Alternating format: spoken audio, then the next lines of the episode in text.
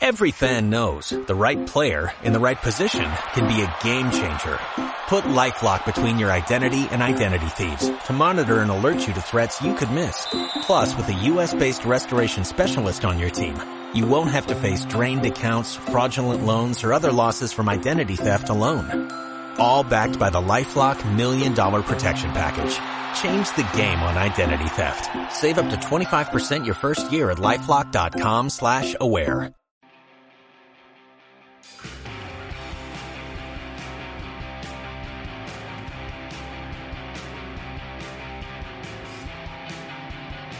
¿Qué tal amigos? Bienvenidos a NBA Dos Locos hablando de baloncesto. Yo soy Rodrigo Segmenti acá con el inspector Alberto Berro. Alberto, volvimos. ¿Cómo andás? Hemos vuelto. mucho tiempo sin podcast, eh, mucho trabajo, muchas cosas que han ocurrido en el baloncesto, en el mundo, en nuestras vidas. Pero finalmente estamos aquí de vuelta y con muchas ganas, muchas, muchas ganas de hablar y, en fin, hablaremos bastante en los próximos días, me parece.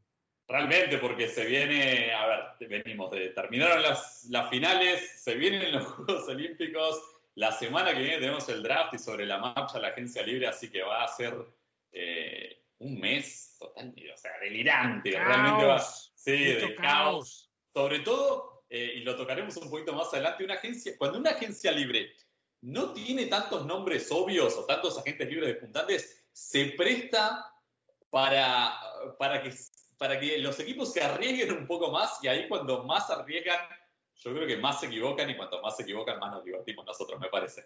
Así que, pero bueno, vamos a empezar haciendo un, pequeño repaso eh, de las finales, de lo que fue el primer título de Milwaukee en 50 años. 50 años. Yo no me había dado cuenta que habían sido tantos. Obviamente recordaba que era de aquella época, pero no eh, qué rápido se pasan 50 años, me imagino lo dirán los que tienen más de 50, ¿no? Nosotros no, no estamos por ahí, pero eh, nada, realmente impresionante. Dame tus primeras sensaciones, ¿qué, con, qué imagen te quedás después de estas finales espectaculares? Sí, la imagen es la, imagen que tienes detrás tuyo, que es Giannis Antetokounmpo, por fin. Eh, ya había tenido dos MVPs, All Stars, All NBAs, consideración de mejor, uno de los mejores jugadores del mundo, pero para entrar en, el altar de la NBA, generalmente necesitas algo muy importante y es un título. Y ganar un título como el pez gordo del equipo, y eso es lo que fue Giannis. No vamos a quitarle mérito a los Chris Middleton, a los Drew Holiday, que tuvieron buenos momentos, pero ese último partido, ese Game 6 contra Phoenix, 50 puntos anotados, un auténtico dominio del juego, fue algo para entrar directamente en la historia. Grandes momentos, ese, ese tapón que le colocó a DeAndre Ayton en el quinto partido. Realmente lo que hizo Giannis en, una, en unas finales que pueden ser para aficionado casual algo descafeinadas, ya que no había pues equipos habituales o nombres como los LeBron, Kevin Durant, Steph Curry, que todo aficionado conoce. Podía ser descafeinada, pero fueron unas finales apasionantes, dieron momentos para la historia y Giannis fue un MVP histórico.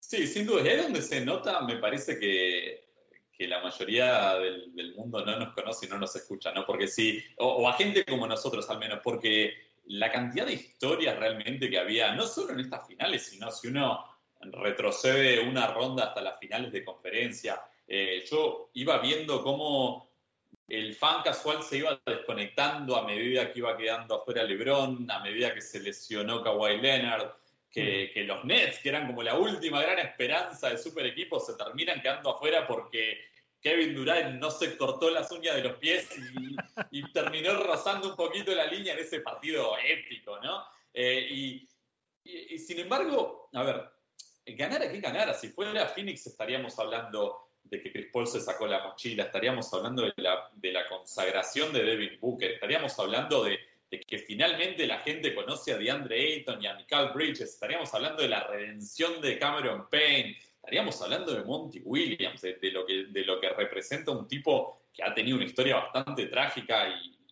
que ha dirigido en varios lados y que, finalmente eh, le, llegó su chance, pero, y bueno, y obviamente vamos a, ahondar un poco en lo, en, lo, que es Milwaukee, ¿no? Porque hay historias por todos lados. La historia de Giannis, vos nombrabas un poquito su, su currículum. Eh, los dos MVP, jugador defensivo del año, jugador el, más mejorado, el most improved. que, si no me equivoco, esa combinación de MVP y jugador defensivo, esa no, no se había visto es nunca campeón de la NBA de esos cuatro. Y lo que te habla un poco, eh, pick número 15 ¿no? del draft, que venía de jugar en segunda división en Grecia. y no era una estrella ahí, ¿no? No es que estuviera dominando la segunda división, era por probabilidad como 8 puntos por partido. Incluso, si no me equivoco, alguien me mencionó en Twitter, y esto vos me lo vas a saber confirmar o desmentir, que que tenía como un precontrato con Zaragoza en España para, para dar el salto a. ¿Eh? No sé si era la ACB o era la Liga LEP. No, eh, no, era, era ACB, no sé, pero no sé realmente si el plan era darle minutos en ACB o, o, ponerle en el final que debía estar en tercera división por aquel entonces. Porque sí, es que era un jugador que estaba todavía muy verde para, para jugar en una liga de calidad, menos es lo que había demostrado en, en Grecia. Sí, es, es, es, increíble. A ver, no, no es muy distinto, si bien no se habló en esos términos de lo que fue, de lo que era la historia de Bruno Caboclo, ¿no? Cuando lo seleccionan y como que nadie lo conocía y el famoso está a dos años de estar, dos años de estar listo. Y, y vino, sí, vino muy verde, pero rindió de inmediato, porque al final, ya al final de su temporada de novato ya estaba dentro de la votación, hizo muy bien Milwaukee en darle los minutos, darle la confianza de entrada, obviamente siendo muy joven, siendo muy flaco. Eh, no medía los, los siete pies que mide ahora eh, cuando, cuando, llegó a la NBA, realmente es una, eh, una historia espectacular. Y bueno, la, historia de Yanis es, eh, a ver, ni siquiera es, a ver, es una historia con muchos capítulos, es, es muy de película de Hollywood, incluso dentro de los playoffs. Porque, de hecho, va a haber película de Yanis Antetokounmpo. Sí. Disney Plus lo está preparando. Y me parece perfecto, y te digo, tienen material para hacer una trilogía, la podrían ir llevando de a poco incluso. Porque, a ver, uno recuerda la, la serie contra Miami, ¿no? En primera ronda, donde Yanis no estuvo en su mejor versión. O sea, y, bueno, y obviamente Milwaukee, con, con, el poderío del resto de sus jugadores, o sea, pudo sortear la serie. Una serie que muchísimos daban a Miami como el candidato a, a ganarla a Milwaukee, pese a todo lo que ganó, todo lo que ganó Milwaukee en temporada regular.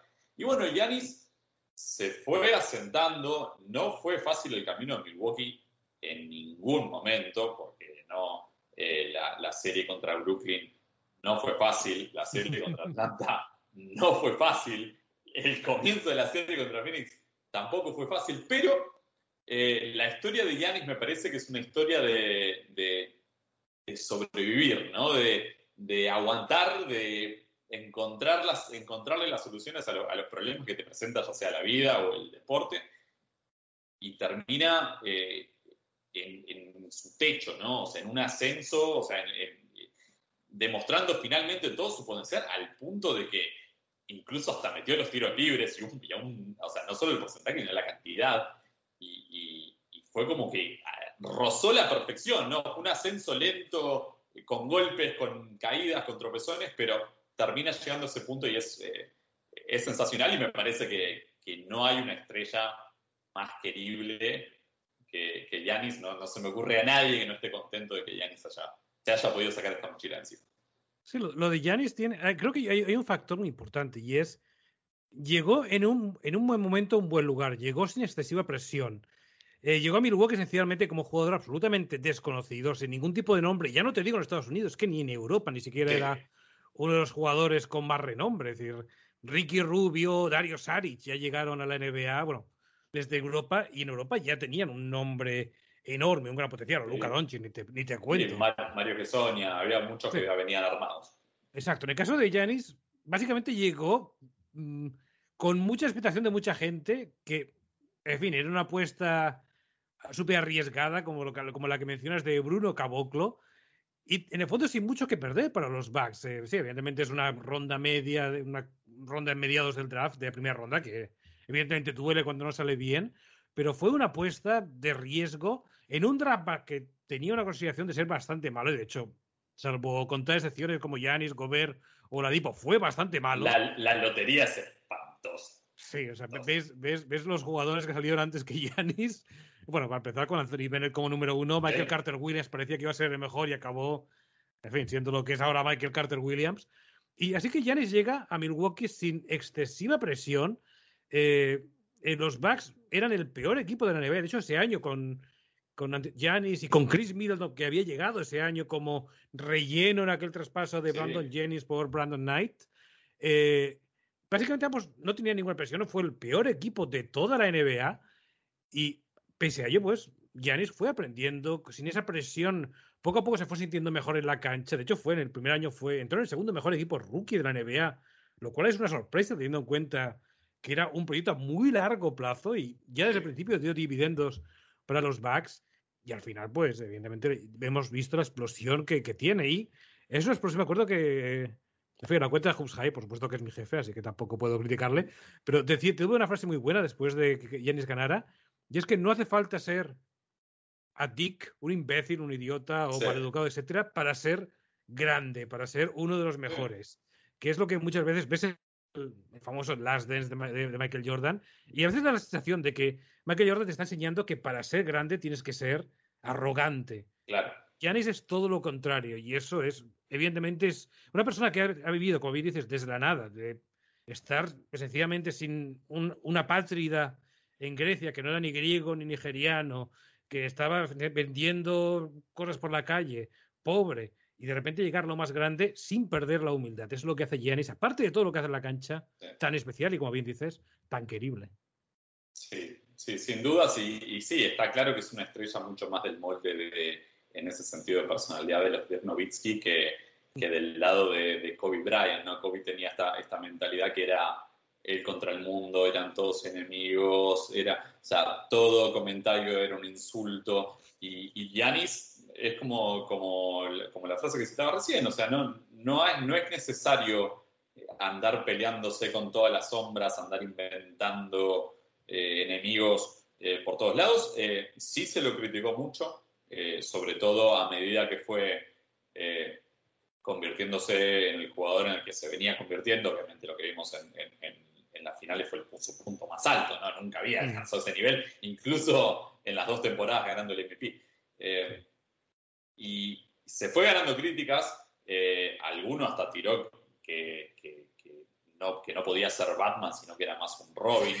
Eh, sí, o sea, yo, yo, a ver, yo, yo, tampoco me quiero remover de la ecuación. Yo he sido en momentos puntuales, ya sea en privado o en, o en, público, sí he dudado de algunas cosas, sobre todo, o sea, a ver, eh, el tema de los tiros libres era peligroso, o sea, pero a ver, no es el único. Tim Duncan Exacto. era un peligro, Shaquille O'Neal era un peligro en la línea de tiro libre. Exacto. O sea, son. Se puede eh, ser grande sin, sin, un gran tiro claro, libre. No pasa eh, nada. O sea, mismo también, claro, me, me parece que eh, también todo es percepción, ¿no? Es de la manera que lo ves. O sea, yo creo que una vez que, que uno, una vez que uno empieza a ver a Yanis mediante un filtro de, de, un grandote, de un pivoto, un big man, y, y, lo empezamos a comparar más con los Duncan, con los Garnett, con los Shaq, eh, con los Anthony Davis y menos con los LeBron, Durant, eh, Jordan, o sea, ese tipo de jugadores. Una vez que lo empezás a ver bajo el filtro eh, normal de un, de un, grandote, podés ver realmente su excelencia, porque claro, pero es como todo, o sea, imagínate si a Shaq lo, lo comparamos con Jordan. O sea, sería ridículo. Y sí, obviamente, o sea, el tipo no tenía tiro de ningún lado, no metía los tiros libres. O sea, pero es otro jugador. Eh, y Yanis incluso es, por estatura y envergadura, es, o sea, mucho más comparable con los eh, pivots de, de, antaño, ¿no? Que, que, con los Kobe, con los Durant, con los Jordan. Eh, entonces, pero bueno, como este experimento de los últimos años de darle la pelota, de que fuera sobre todo antes que, que llegara Drew Holiday, que fuera quizás hasta el base nominal del equipo, mm. Hacía que se lo, o se lo jugara como, como, digamos, iniciador de la ofensiva, como, como en ese tipo de rol. Yo creo que esta temporada, la, llegada de Holiday no solo terminó de poner a cada uno en su rol, sino que aparte, o sea, eh, o sea lo, acomoda, lo acomoda a Yanis y, lo permite jugar en el lugar que es, que honestamente yo creo que si Milwaukee sigue por, por este camino, yo creo que debería jugar directamente de pivot. O sea, eh, que juegue de 5. O sea, Brook López cada vez juega menos. Mm. O sea, sería increíble ponerle un 4 abierto a Yanis al lado y que juegue de pivot. O sea, sí, quizás creo no que... le gastaría un poco, pero. O sea, Es se puede posible. tener un pivot regular en el plantel para que no juegue 40 minutos de pivot, pero. Exacto. Creo que es una cuestión, es, es una cuestión de, de, de, de, energía, de ahorro de energía. Yanis Claro. es un jugador que en ataques va a tener mucho más el balón que un pivot convencional. Creo que en parte Claro. Se asemeja un poco a lo de a la estrategia de Anthony Davis con Lakers, de no jugar tanto de 5. No es porque no pueda jugar de 5, porque no voy a ser efectivo, especialmente en defensa. Es simplemente que ser de 5 implica mucho más contacto dentro de la pintura, mucho más desgaste físico.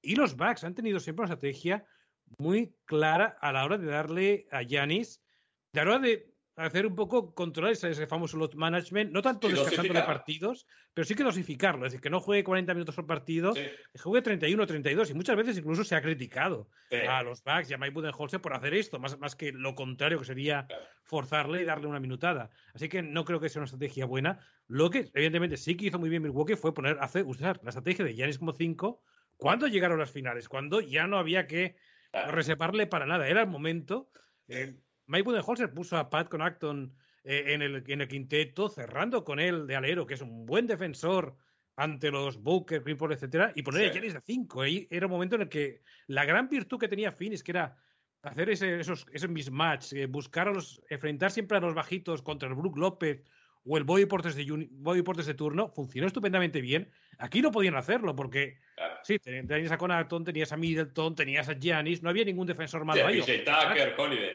Exacto. Y ahí fue donde Milwaukee, en gran parte, ganó el campeonato.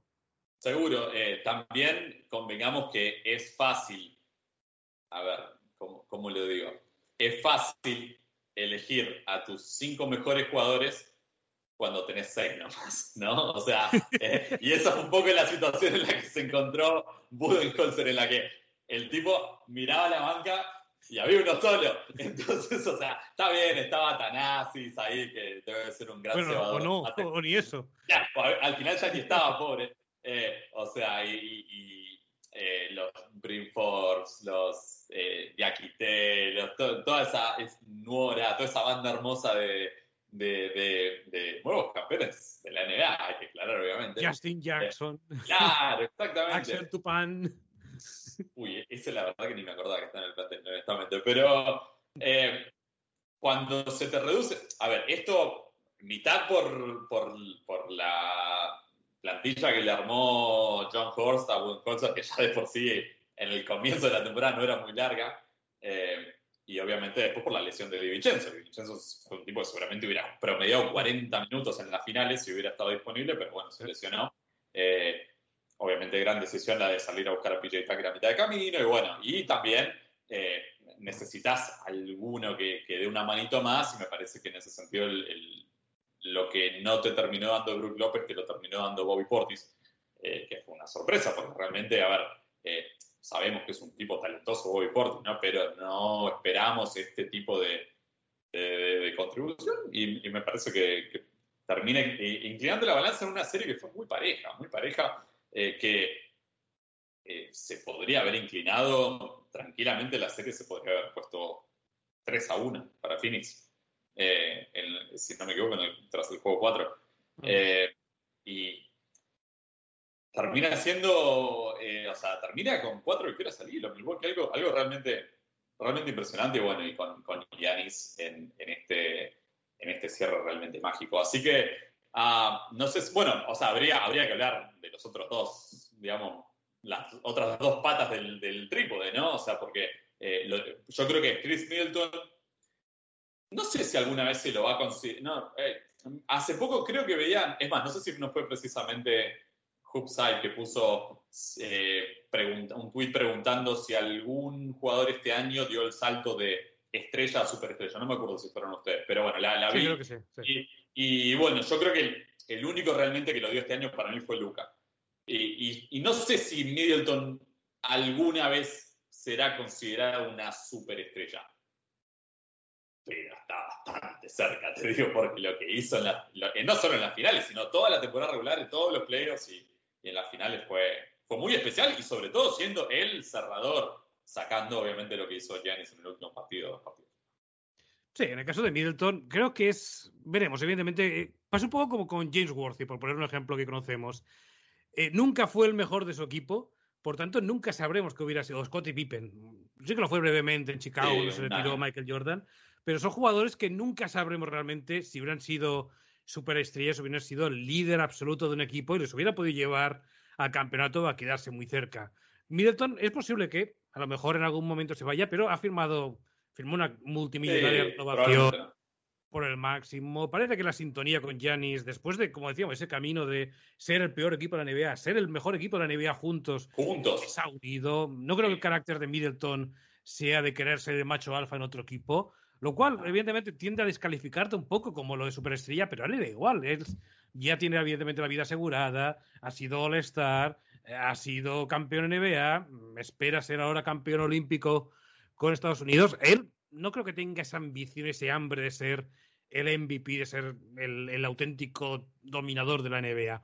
Por tanto, creo que él está a gusto en Milwaukee. Es evidente que está en un equipo ganador. No hay ninguna presión por Milwaukee por traspasarle, porque, en fin, ese contrato lo ha demostrado con creces que vale. Veremos a ver qué pasa cuando ya se acaba ese hambre de All-Star. Pero oye, Middleton ha estado. Hizo unas finales maravillosas. Es un jugador regular. A veces tuvo algunos partidos o algunas mitades donde de repente no entraban los tiros, pero cuando entran, es un jugador que tiene una sangre fría increíble. Incluso en los momentos decisivos se le daban a Chris Middleton como el último partido y Chris Middleton siempre cumplía.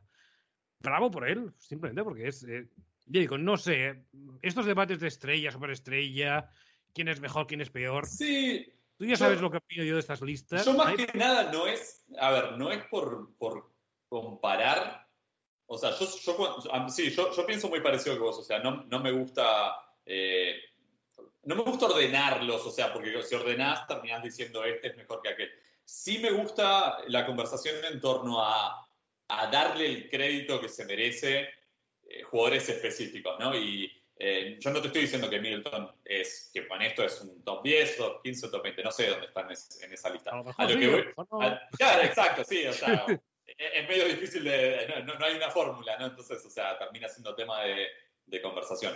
Eh, pero sí creo que, sí creo que dio un salto y muchas veces a muchos jugadores eh, nunca se los puede juzgar del todo porque nunca llegan a estas instancias, ¿no? Y, aparte que nunca llegan, eh, las veces que llegan, o sea, le ha pasado a Harden, ¿no? De llegar a situaciones muy importantes y quedarse corto, ¿no? Bueno, Chris Middleton por una razón u otra, llegó al momento, a los, partidos más calientes y no le quedó grande. O sea, sí tuvo, como dijiste, tuvo momentos eh, donde no, no era perfecto.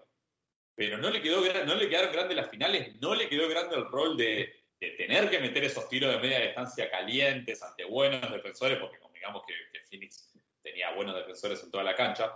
Eh, y creo que, creo, que, creo que Middleton se merece eh, el reconocimiento. Y bueno, a ver, esto no es nuevo, Milton ya estuvo en el Mundial en el 2019, ahora se subió un avión y ya debe estar en Tokio, así que obviamente está considerado entre, entre la elite. Pero, pero es, es como todo, ¿no? Es, todo depende de dónde venís, o sea, si venís de, de segunda ronda o, eh, como que siempre te miran de reojo, ¿no? Es como que, ¿cómo puede ser? O sea, como que, mm. como que todo el mundo se equivocó, o sea, todo el mundo se equivocó en, en ver lo que era o lo que podía ser, y como que nunca terminan de admitir ese error. Por eso nunca le terminan de, de, reconocer, digamos, esa grandeza. Pero bueno, nada, me, parece que lo de, lo de Milton fue fantástico. Y claro, o sea, la relación con, con Giannis es muy buena y esto ahora, ahora que se salvaron, ahora que se salvó Budenholzer, ahora que Giannis se queda, o sea, ahora el único que tiene un poquito de presión me parece que es John Horst para darle aunque sea mm. uno o dos jugadores más en el banco a, al entrenador para poder armar una rotación un cachito más nutrida, pero los demás están todos totalmente establecidos. Y al que se le viene una, una millonada es a, Drew Holiday. Y otro que tuvo momentos mm. eh, dudosos, pero que sobre todo en defensa hizo cosas maravillosas. Sí, hubo, hay una, hay, hubo dos puntos clave, creo, en la reacción de Milwaukee. Uno era, pues, ese ajuste de rotación porque generalmente todas las defensas de la NBA, sobre todo con, cuando hay bases o jugadores tan inteligentes como Chris Paul, generalmente tu defensa está buena como tu defensor más débil es.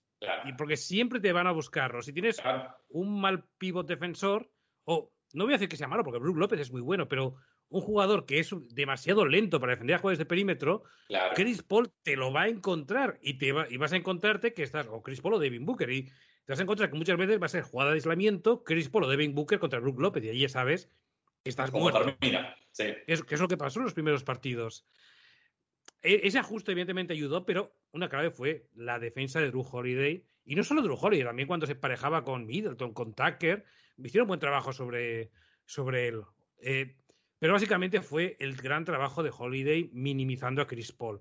Evidentemente, luego en ataque, Holiday tuvo algún partido muy bueno, pero sí que tuvo porcentajes realmente lamentables, donde básicamente se, se las quería jugar demasiado y es donde falló un poco, pero evidentemente, solamente por la defensa hay que darle mucho mérito de ese campeonato para Drew Holiday.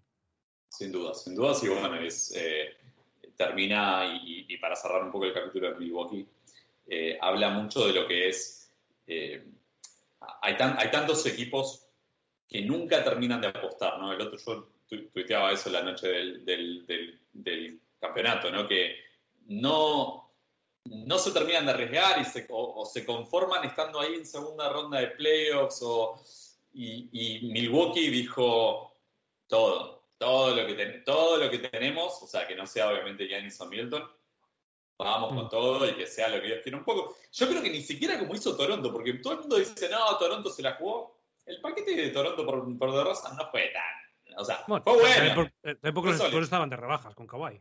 Claro.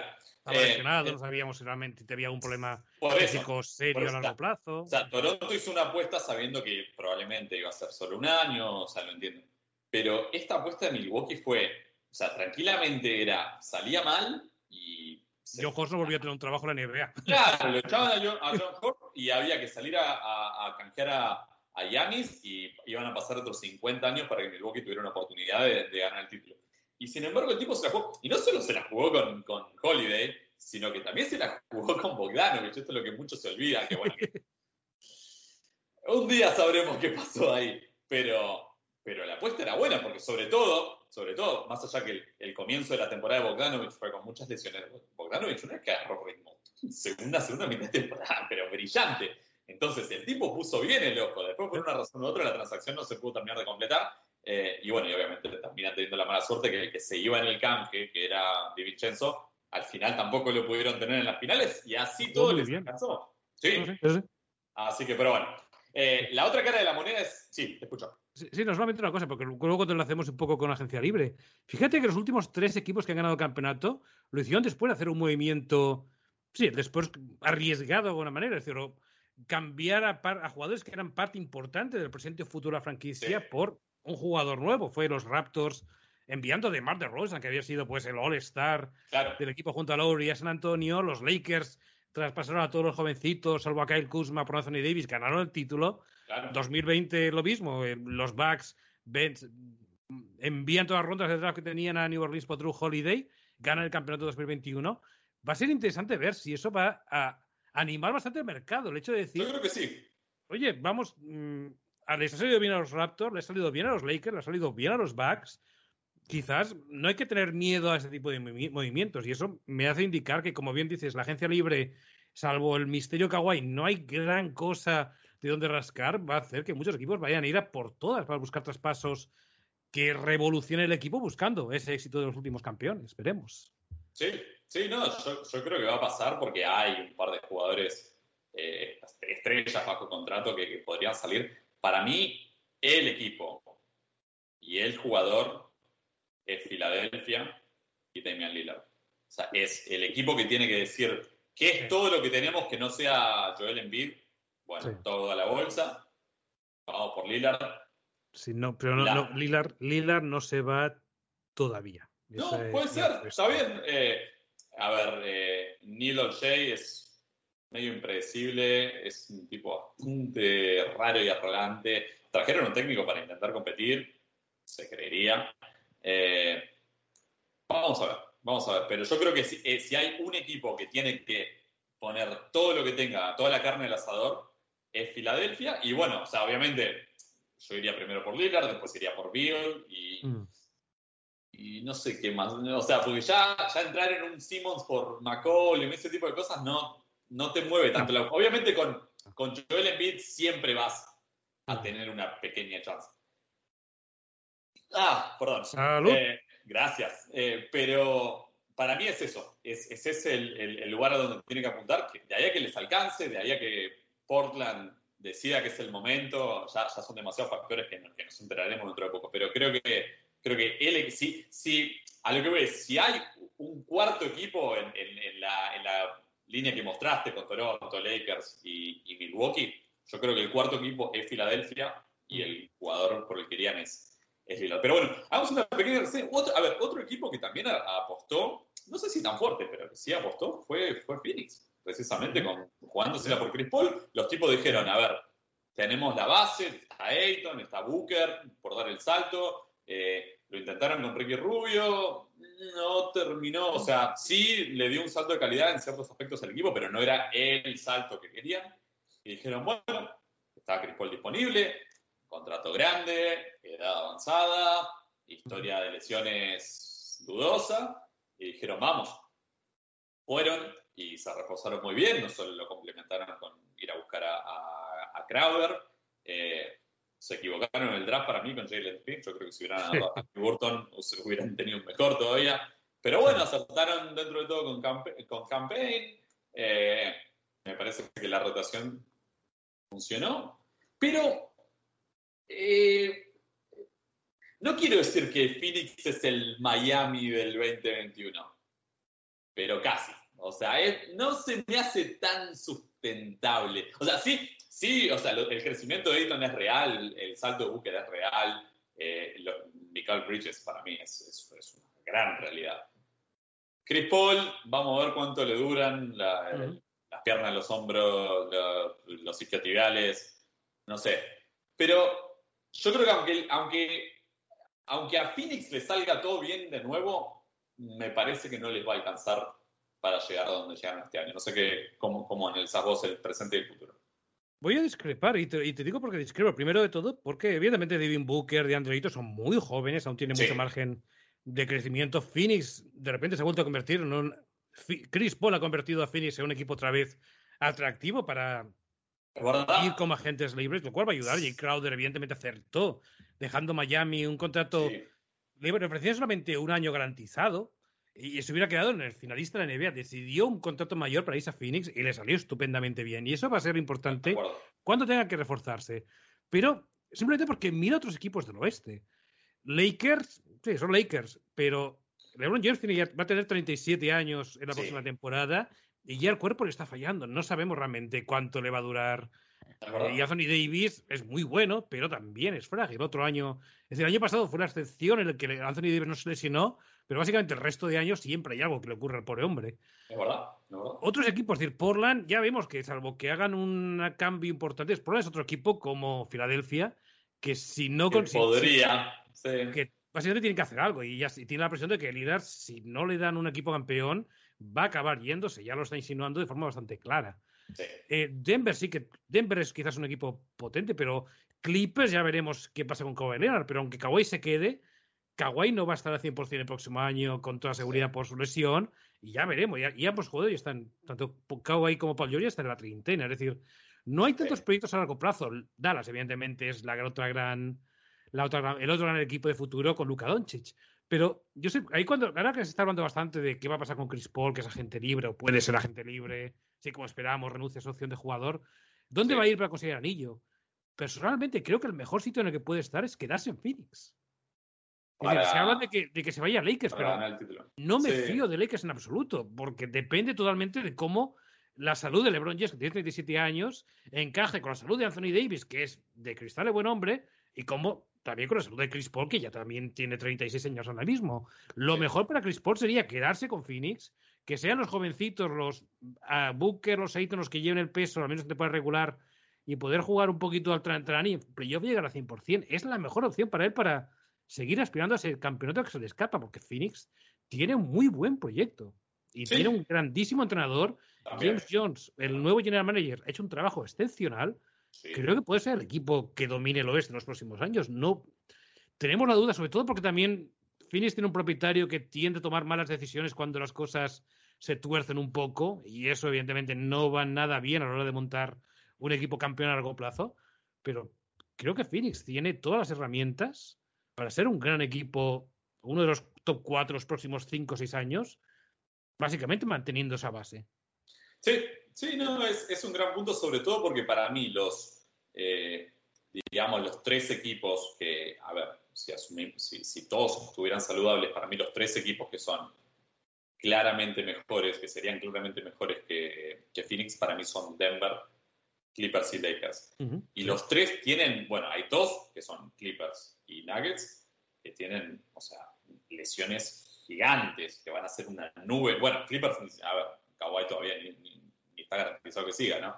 Aunque yo creo que va a seguir, pero lo, lo podemos hablar más adelante. Pero bueno, a ver, si juega Kawhi, el año que viene jugará los playoffs y sin rodaje. Y hay que ver si ese equipo se puede meter a playoffs sin Kawhi, con lo, con lo parejo que es el oeste. Yo también, a ver, eh, bueno, a ver. Claro, que Paul George también tenga un problema. a ver, a mí, me, a, mí me, a mí me gustó mucho lo que hizo, eh, cómo, jugó el equipo, o sea, sin Kawhi, eh, me parece que. Pero hay que ver qué tan sustentable es. Bueno, aparte también hay que ver si sigue Reggie Jackson, hay que ver si sigue Batum. Mm.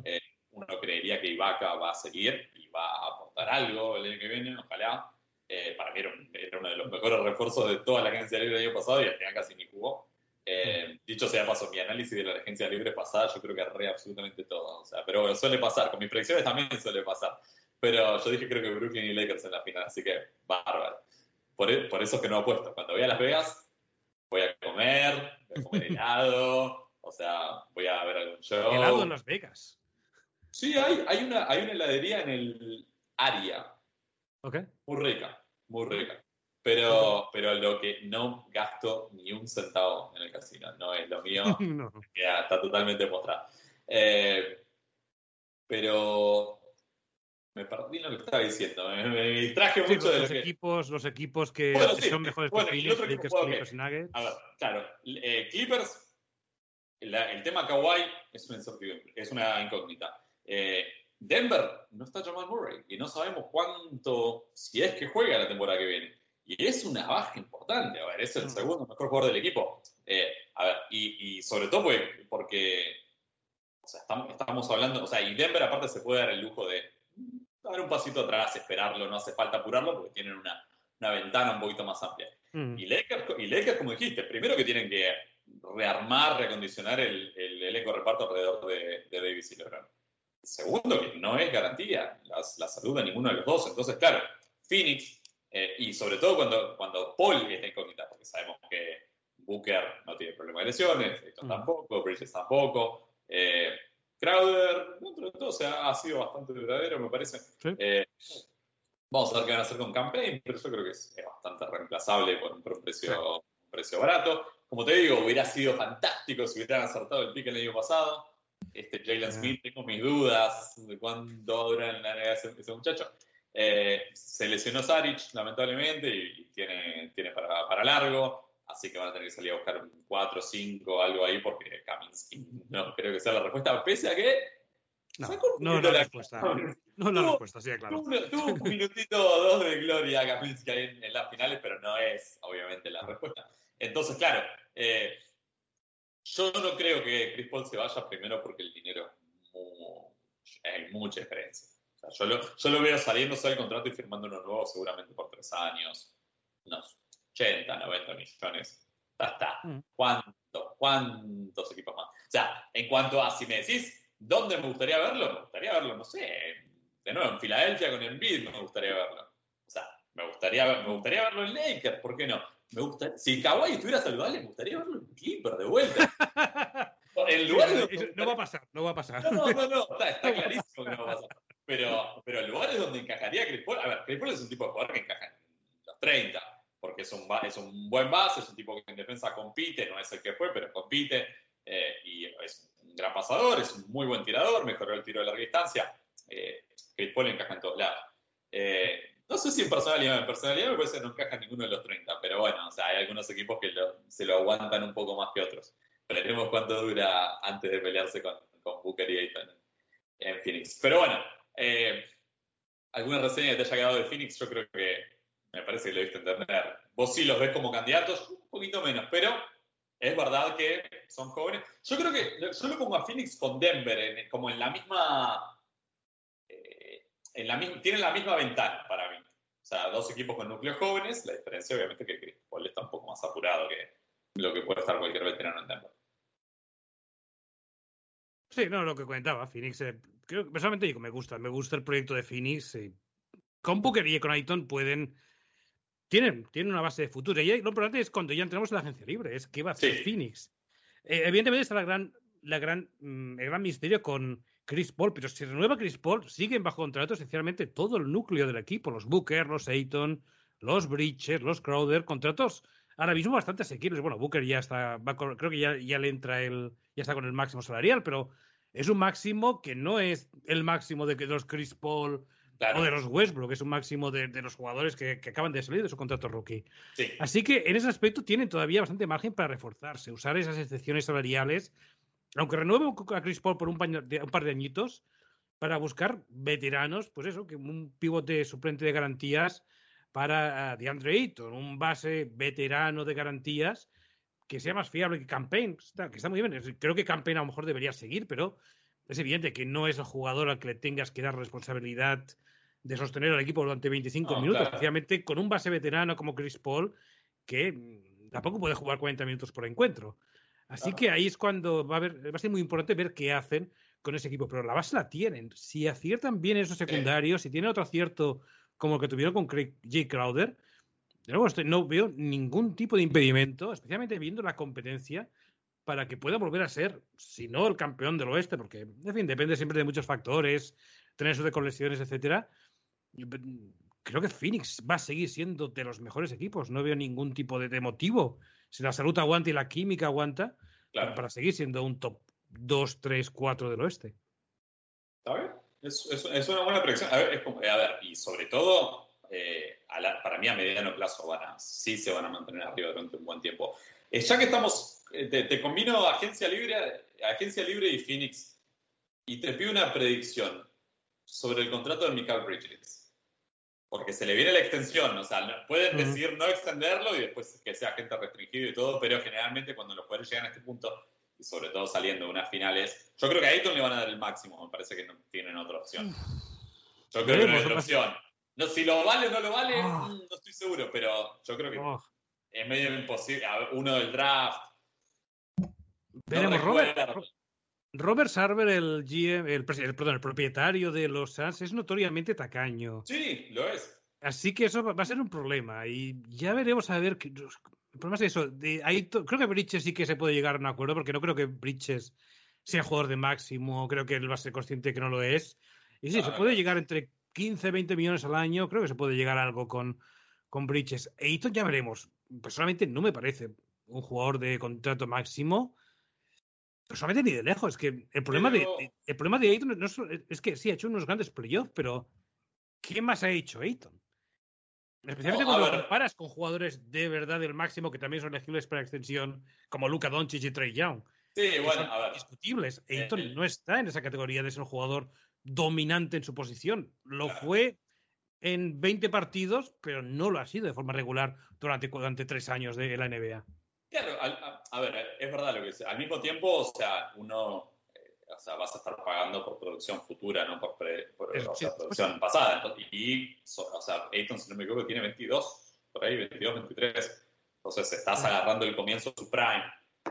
Yo creo que es, es muy difícil. No, no recuerdo un jugador en esa posición que no haya agarrado el máximo. No, o sea, yo, es más, yo creo que la conversación, eh, o sea, si llaman al representante y, la oferta no es del máximo, el representante le va a decir, bueno, charlamos el verano que viene cuando sea agente libre restringido. No sé si, eh, no, no me lo imagino, sobre todo porque, a ver, primero porque hay escasez en el puesto. Yo entiendo que los pivots son cada vez menos valiosos, pero tener un pivot que te rinda como rindió Ayton capaz de mover un poco los pies, yo entiendo que no es, o sea, no sé, no sé qué pivot sería que podría... Ok, eh, sí, sí, piensa en los pivots, bueno, los Embiid, los Davis, los Jokic, todos esos pivots tienen algo especial, es decir, Jokic es un jugador, pues, esencialmente que tiene una visión de juego excepcional. Sí, eh, Joel Embiid es, aparte de ser una bestia en, en, ataque, lo es también en defensa y tiene tiro. Anthony Davis también una bestia en defensa y tiene tiro. DeAndre Ayton ni es una bestia en defensa ni tiene tiro. Es un buen finalizador dentro de la pintura, pero es esencialmente Brook López cuando empezó la NBA. Es un muy buen jugador, pero no es un jugador de máximo salarial. Sí. No, no, a ver, coincido que, a ver, en cuanto, sobre todo, a ver, eh, el máximo es un número artificial, no es un techo. Entonces, a ver, yo soy de los que cree que Luca y otros jugadores son, vale más que el máximo, ¿no? O sea, es, que objetivamente lo vale. Y obviamente, pero bueno, eh, entran factores de, orgullo, de decir, no, bueno, yo fui uno del draft, fui, soy el. Es, que ni siquiera es el segundo mejor, es el tercer mejor jugador de Phoenix. Exacto. Eh, es, muy joven. ¿Sabes qué pasa? Que si no se lo da. A, ver, este año tampoco es gran decisión porque al final, o sea, tiene contrato y puede salir a la agencia de restringida el verano del 22. El tema es que si no se lo da a Phoenix, se lo va a dar a alguien más.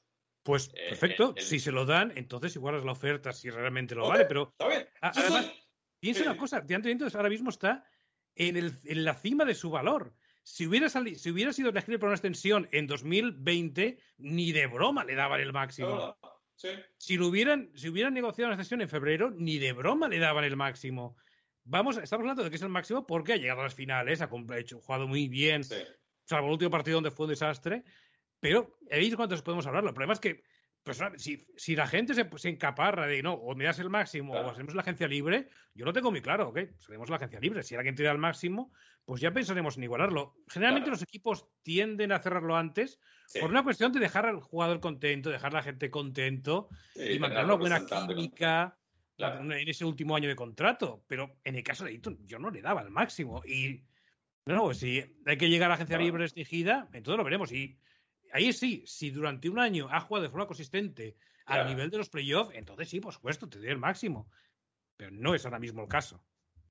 Me gusta, me gusta esa actitud. Yo también soy, a, ver, es fácil decirlo de lejos, ¿no? Pero yo también soy fan de, vamos a llegar a la agencia libre restringida y ahí vemos. O sea, siempre mejor, cuanto más información tenés, o sea, para tomar una decisión es mejor. O sea, eso de la extensión, salvo obviamente que seas un Lucas, eso es un Lucas, sí, lo, lo firmar, ni bien puedas pero esto no, no, está en esa categoría. Eh, siguiendo un poco en, en, la lista, eh, o en cuanto a la agencia libre, dame otro equipo interesante, otro, eh, otro agente libre interesante, otra historia que vas a seguir de cerca. En la agencia libre, obviamente, tenemos el draft en el medio también, que puede haber canjes y cosas mm. raras que siempre pasan. Sí, creo que donde vamos a tener más noticias, más, más más chispa va a ser en, el, los traspasos, más que en el draft, que es la agencia libre. La agencia libre, el gran nombre es Kawhi Leonard. Oye, Mark Stein, eh, bueno, Mark Stein, quien ha seguido bien la, historia de, de Kawhi Leonard últimamente, dice que los equipos no están bajo, la, bajo el escenario, el supuesto de que Kawhi Leonard es va a renovar seguro. Por ejemplo, Anthony Davis el año pasado fue agente libre, pero todo el mundo ya sabía que Anthony Davis iba a renovar. En este caso, creo que los equipos están con un ojo pendiente de lo que puede pasar, porque Kawhi Leonard puede salir a la agencia libre y, bueno, o puede hacerse querer por otros equipos. Si eso ocurre, evidentemente, todos los planes de la agencia libre de muchos equipos se congelan, porque... Eh, Hasta que no tome una decisión. Sí. Exacto. Y, y, sí, por supuesto, tiene una lesión importante, pero también la tenía Kevin Durant y la, apuesta de los Nets funcionó muy bien, de darle un año de descanso y, en fin, y Durant volvió a ser Kevin Durant. Eh, así que, bueno, evidentemente Kevin Durant es un, es un jugador a tener en cuenta. Como equipo, los Knicks. Es el equipo que tengo muchas ganas porque tienen espacio salarial para hacer lo que quieran. Técnicamente podían aspirar a un Chris Paul, podían aspirar a un Kawhi Leonard si sale al mercado, podían ir a por estos grandes agentes libres o a lo mejor buscar algún jugador, una superestrella que quede libre y que, el equipo ya empiece la reconstrucción y simplemente quiera mm, enviar rondas de draft y no recibir ningún contrato gordo a cambio. Así que los Knicks es un equipo que tiene mucha, eh, mucha flexibilidad para ir a por todas en el mercado y algo importante. Y algo importante, y por fin vuelven a ser buenos. Por fin vuelven a ser un equipo atractivo al que ir. Tengo mis dudas sobre aún, evidentemente, la gente no se, no se, olvida de que James Dolan es el propietario. La gente, los jugadores también saben que Tom Thibodeau no es el entrenador más relajado para el que jugar, pero es un equipo muy atractivo y un equipo que puede hacer muchas cosas en la agencia libre si son valientes, que en otros años ya sabemos que no lo han sido.